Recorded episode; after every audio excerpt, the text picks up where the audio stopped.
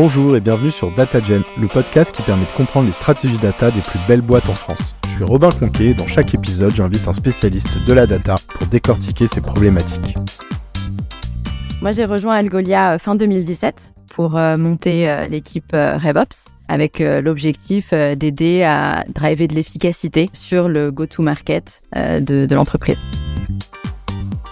Derrière la fonction analytics de RevOps, l'idée c'est vraiment de gagner en visibilité sur comment est-ce qu'on va atteindre notre objectif de vente. Faire une analyse avec de la data 100% correcte, c'est jamais vraiment possible en RevOps. Donc c'est comment pouvoir faire des analyses pertinentes avec data quality qui n'est pas euh, parfaite. Ce podcast est rendu possible par DataBird, le bootcamp spécialisé sur la data. Je connais bien l'équipe, ils sont passionnés par la formation et la data. Si vous cherchez à vous former ou à former vos collaborateurs, vous serez entre de bonnes mains. Pour en savoir plus, n'hésitez pas à écouter l'épisode 29. Les fondateurs nous parlent des dernières news de DataBird et le premier alumni nous fait un retour d'expérience. Je vous mets également le lien vers leur site internet en description de l'épisode. Est-ce que tu peux nous en dire un peu plus sur Algolia pour commencer, s'il te plaît? Oui, donc Algolia, bah, comme tu le disais, c'est une euh, licorne B2B SaaS. Euh, elle permet euh, à ses clients d'optimiser leur expérience de recherche, navigation et recommandation sur leur site ou sur une application. Aujourd'hui, c'est une entreprise qui a été fondée en France et qui s'est rapidement développée aux États-Unis, qui compte plus de 10 000 clients. Ok. Une grosse success story. Grosse success story. Est-ce que tu peux nous dire comment tu t'es retrouvé, toi, Senior Director Global Revenue Operations, euh, et, nous expliquer du coup aussi un peu ce job, je pense, qui est euh, bah, justement, qui, qui comprend grosse facette data, mais qui est, je pense, pas forcément très connu de toute la communauté data. En tout cas, moi, ce n'est pas forcément un domaine que je maîtrise très bien. Oui, bien sûr. Alors moi, de formation, je suis ingénieur en génie industriel, donc pas forcément euh, spécialisé par formation dans le monde des RevOps. Euh, mais je suis tombée dans ce milieu aux États-Unis, à San Francisco, en rejoignant euh, des startups euh, scale-up dans le B2B SaaS. Moi, j'ai rejoint Algolia fin 2017 pour monter l'équipe RevOps avec l'objectif d'aider à driver de l'efficacité sur le go-to-market de l'entreprise. Donc go-to-market, je pense c'est un anglicisme assez connu, mais c'est toute la stratégie pour mettre le produit sur le marché et le vendre. Exactement. L'idée derrière les RevOps, c'est d'aider à maximiser l'efficacité euh, de, du process de revenus, d'acquisition de revenus ou de rétention de revenus. Ok, bah rentrons maintenant un petit peu dans ce qui est euh, plus euh, précisément le métier de RevOps. Est-ce que tu peux nous dire quels étaient tes grands chantiers? Je dirais qu'il y, avait il y a à peu près cinq gros piliers qui sont associés à la fonction de RevOps. Le premier, ça va être la stratégie et le planning, c'est-à-dire la définition des objectifs de vente, des quotas, le dimensionnement des équipes, l'organisation sur les territoires, euh, les territoires de vente. Le deuxième pilier, ça va être plus la productivité. Donc l'ensemble des outils mis à disposition, euh, comme le CRM, l'optimisation du CRM et les processus qui sont qui sont liés à l'utilisation de ces outils.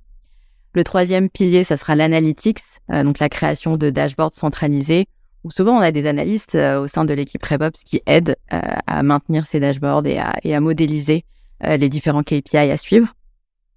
Et ensuite, il y a deux autres fonctions euh, qui, qui, se développent aussi euh, dans les RevOps. Ça va être euh, l'enablement, donc le training des, des, équipes de vente, la communication en interne, l'onboarding. et enfin, la fonction deal desk qui est l'aide à l'élaboration de, de deals, donc les politiques de, de, discount, les politiques de structuration de deals pour aider les commerciaux à, à mieux vendre. Et peut-être du coup, pour repasser un, une seconde sur bah, ce métier, cette discipline qui est euh, le RevOps pour euh, Revenue Operations, parce que j'ai l'impression que c'est quand même une discipline assez récente. C'est très euh, spécifique au monde effectivement des SaaS, donc des entreprises de logiciels qui se vendent en, B2B, donc de l'entreprise à, une autre entreprise, et qui du coup vont avoir des commerciaux, hein, des sales, qui vont aller sur le terrain, bah, appeler des clients, vendre la solution à des clients, etc. Et le job du RevOps, c'est d'être un, peu en, entre guillemets en support et eh ben, de tout ce process de vente pour l'optimiser, etc. Et là, ça on retrouve bah, tous les éléments, exactement. les que tu viens exactement ça. Ok. On pourrait être sûr que, que j'avais bien compris. Si on creuse la partie euh, analytics en, particulier, euh, tu peux nous partager quelques exemples de KPI que vous suivez et, peut-être un peu aussi les routines data que vous avez en place pour euh, les optimiser, je suppose. Alors, derrière la fonction analytics de RevOps, l'idée, c'est vraiment de gagner en visibilité sur comment est-ce qu'on va atteindre notre objectif de vente, notre objectif de rétention de revenus. Et donc, on va aller regarder tous les KPI clés des différentes étapes du cycle de vente, depuis la génération de leads le nombre de comptes outbound qu'on a, qu'on a appelés, par exemple, jusqu'à la création de pipeline et la progression de cette pipeline dans, dans différentes étapes et enfin le, le closing. On a effectivement beaucoup de routines liées à la data euh, car euh, on est en support des équipes de vente euh, qui ont un rythme, une cadence très rapide. ils ont souvent des objectifs au mois, au trimestre, donc il faut suivre de manière très fréquente, avec une cadence opérationnelle assez rigoureuse, tous, tous ces KPI. Et donc typiquement, un exemple de, de cadence ou de, ou de routine, c'est la publication de forecast à la semaine afin de bien comprendre si on est euh, euh, en ligne et sur la bonne voie pour atteindre nos objectifs. C'est la revue euh, des, des KPI actuels versus le plan, comprendre où est-ce que nos hypothèses de plan sont bonnes ou mauvaises et réajustées. et c'est aussi des revues, je dirais plus monthly business reviews ou quarterly business reviews, où on rassemble les différents membres de l'équipe revenu, que ce soit marketing, vente, ou euh, post-sales afin de comprendre quelles sont euh, les, grandes trends euh, sur la performance actuelle d'acquisition et de rétention de revenus. Comment ça se passe d'un point de vue technique et organisationnel justement pour avoir bah, toute cette brique analytique qui fonctionne bien et qui, sert ce besoin que tu viens d'évoquer Alors d'un point de vue technique, nous chez Algolia, on utilisait un outil de BI qui s'appelle tableau CRM qui est direct, qui est le tableau mais directement dans Salesforce. Donc on utilise des outils de BI, on va utiliser des outils euh, de forecasting, euh, des outils comme Clary par exemple qui permettent euh, d'aider à la compréhension des, deals dans, dans notre pipeline et comment est-ce qu'ils progressent. Et en termes organisationnels, on a souvent des analystes dans l'équipe, des analystes dont la responsabilité est un de suivre ces KPI clés, et deux, de proposer des pistes d'amélioration euh, et des actions euh, afin d'améliorer la performance euh, et d'arriver à atteindre des objectifs. Donc, par exemple, ça peut être mettre en évidence les sources de pipeline qui ont des meilleurs win rates. Ça peut être ou qui qui close plus vite. C'est très clair tout ce que j'ai dit. Mais c'est très clair. Quand tu dis des sources de pipeline, c'est-à-dire des peut-être des sous-segments, des typologies de clients sur lesquels on a plus de succès. Donc une analyse type, je suppose qu'il y a une parmi d'autres, mais ça peut être de dire, bah, ok, mettons plus le poids du corps là, parce qu'on voit que clairement ça marche mieux. Et juste peut-être si on pose deux secondes sur ces profils, parce que je pense que ça peut intéresser des membres de l'audience, c'est quel type de profil, quelles compétences techniques il faut, comment ça s'agence par rapport à l'équipe data? Est-ce que finalement c'est vraiment des gens qui sont complètement euh, à part entière dans l'équipe euh, RevOps, qui sont les analyses de l'équipe RevOps, avec euh, finalement la stack RevOps, et ça a presque rien à voir avec l'équipe data ou est-ce qu'il y a un lien? Enfin Je dirais que ça dépend du stade de maturité de l'entreprise. Au début des, des RevOps, quand euh, l'équipe est encore est encore petite, généralement les membres de l'équipe sont un petit peu des profils couteau suisse qui vont pouvoir toucher à de la productivité, donc la configuration d'outils, faire des analyses, travailler aussi sur la stratégie et le planning, donc un petit peu toucher à différents aspects du monde des RevOps. Et plus l'équipe grandit euh, avec l'entreprise, plus on va aller chercher des profils spécialisés euh, qui ont une compétence euh, data un peu plus poussée de modélisation et de, et de structuration. Je pense que le sujet d'avoir des analystes data dans l'équipe RevOps, c'est tout le sujet de la centralisation d'une équipe ou de la décentralisation. Je trouve que le gros bénéfice d'avoir des analystes en RevOps, c'est la proximité avec les équipes de vente, les managers, afin de, donner des recommandations très pertinentes euh, et actionnable, et de la connaissance aussi des outils type euh, Salesforce, type HubSpot, donc la structure des données, d'être au plus proche des équipes qui configurent, euh, qui ces données et, pardon, ces systèmes et qui recueillent la donnée. Quels étaient tes plus gros challenges ou vos plus gros challenges en tant qu'équipe toujours sur ce sujet analytics Je dirais qu'il y en a, il y en a plusieurs. Le gros gros challenge en, en, RevOps, c'est la data quality. Beaucoup de la donnée qu'on analyse n'est pas générée par des systèmes, mais plus par de l'humain. Euh, que ça soit euh, les, les, différents deals euh, que les sales forecast. Faire une analyse avec de la data 100% correcte, c'est jamais vraiment possible en RevOps. Donc, c'est comment pouvoir faire des analyses pertinentes avec une data quality qui n'est pas parfaite. Ça, c'est la première chose. ensuite, je dirais que c'est la, la, cadence à laquelle on doit pouvoir faire des analyses. Donc, comprendre rapidement des, des trends, pouvoir les rendre actionnables. donc, c'est c'est pas juste faire des analyses pour faire des analyses, mais vraiment aller dans la data pour recommander aux, à l'ensemble des revenus leaders des actions pertinentes. Oui, donc typiquement, ça arrivait en disant bon, écoute, là, on n'est pas sur la bonne trend, faut changer de stratégie. On fait un call avec tous les sales et on réoriente sur des nouveaux prospects. Enfin, ça, ça peut être vraiment actionnable, au sens où ça va se matérialiser dans le concret presque du jour au lendemain. C'est un petit peu le, le so what euh, après l'analyse. C'est euh, euh, effectivement, on voit que un, une typologie de clients, une typologie de prospects a des meilleurs win rates qu'un autre. Comment est-ce qu'on peut aller double down, je dirais, sur sur cette typologie de prospects versus peut-être arrêter des initiatives qui marchent pas très bien et surtout le comprendre rapidement pour pouvoir itérer euh, et, et, être flexible finalement. Je dirais un troisième challenge aussi euh, lié à la data euh, en RevOps, c'est l'alignement sur les différentes définitions des KPI que, que l'on traque. Enfin, c'est un petit peu typiquement l'alignement entre les définitions marketing et sales. par exemple, la définition d'un marketing qualified lead où on doit s'assurer que toutes les équipes reportent de la même manière sur ce KPI. On peut avoir des chiffres différents, surtout pour être sûr que tout le monde avance dans la même direction.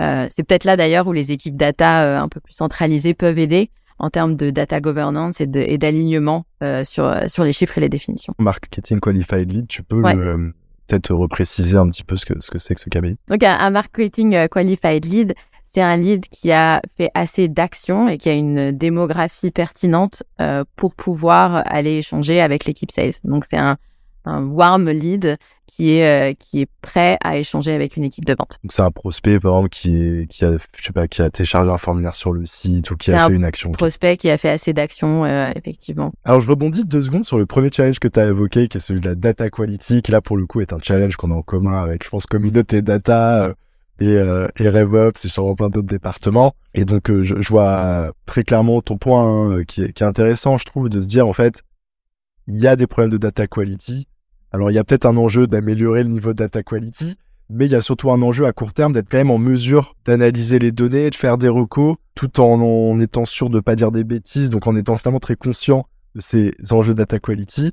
Euh, est-ce que peut-être tu peux euh, nous partager euh, quelques tips un peu de, comment vous, vous faisiez ça Quelles sont les bonnes pratiques hein, pour faire face à ce challenge je pense que la première chose sur la data quality, c'est déjà de, la mesurer, de se rendre compte, est-ce qu'on est à 100%, 80%, euh, et, ça, c'est euh, pour certaines analyses, on n'a pas besoin de 100% de data quality. Et je pense la première chose la plus importante, c'est tout simplement de comprendre euh, de quoi on a besoin pour faire une analyse, le niveau de confort sur sur la data quality qu'il y a derrière, et ensuite de la traquer.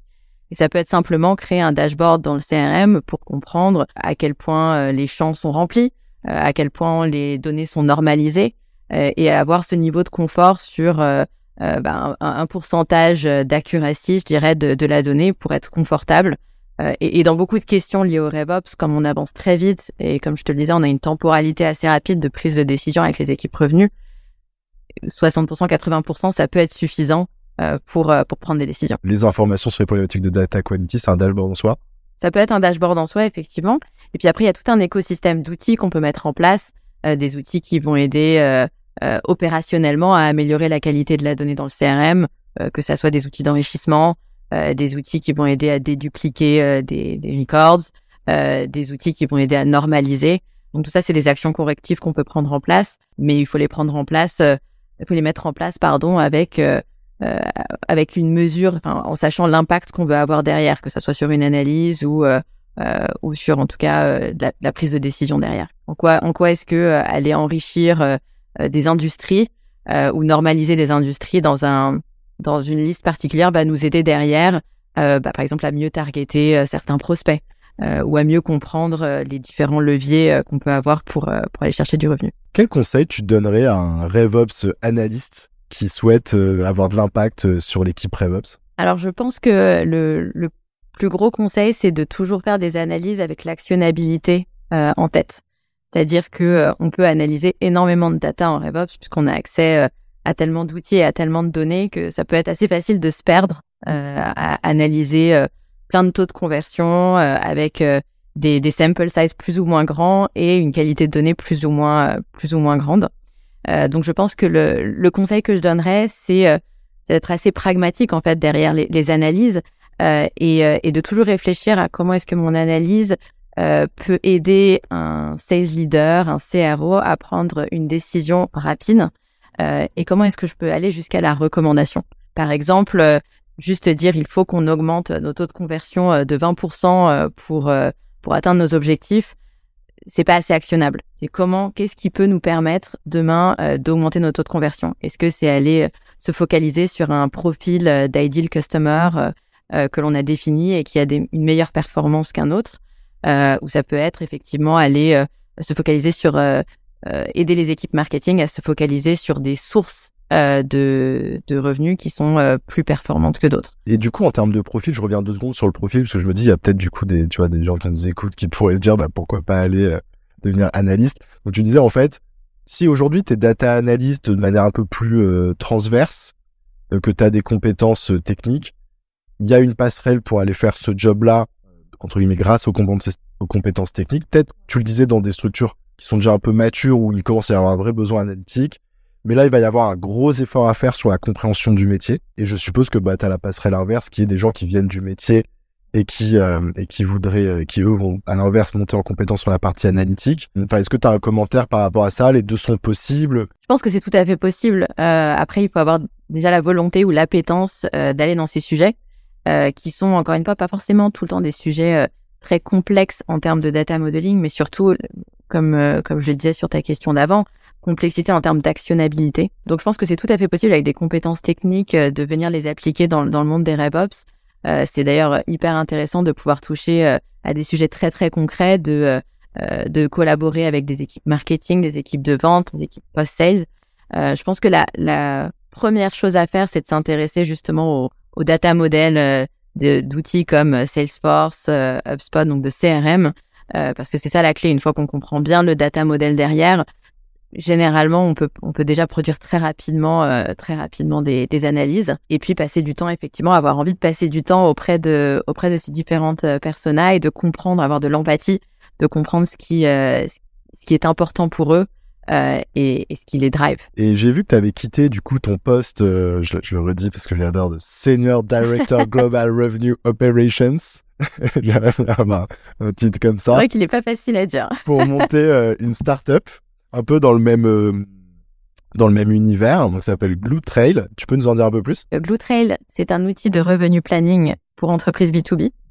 Euh, et les sales leaders ou les équipes RevOps vont utiliser Glue Trail pour un construire leur plan de revenu, donc l'ensemble des hypothèses euh, de taux de conversion de, de funnel qui vont les aider à atteindre leurs objectifs et ensuite traquer la performance. Excellent. Bah écoute, peut-être l'objet d'un d'un épisode dédié euh, on va suivre ça de près. Écoute, euh, Anne-Charlotte, on arrive sur la fin. Merci beaucoup en tout cas euh, d'être venu partager et nous faire découvrir un peu ce métier euh, du RevOps sur le podcast. Avec plaisir. Et je te dis à bientôt. À bientôt. Merci d'avoir écouté cet épisode. Si vous souhaitez soutenir le podcast, vous pouvez m'ajouter sur LinkedIn, puis liker et commenter les posts que je fais chaque semaine pour présenter les épisodes. C'est ce qui m'aide le plus à faire connaître DataGen. Merci et à bientôt.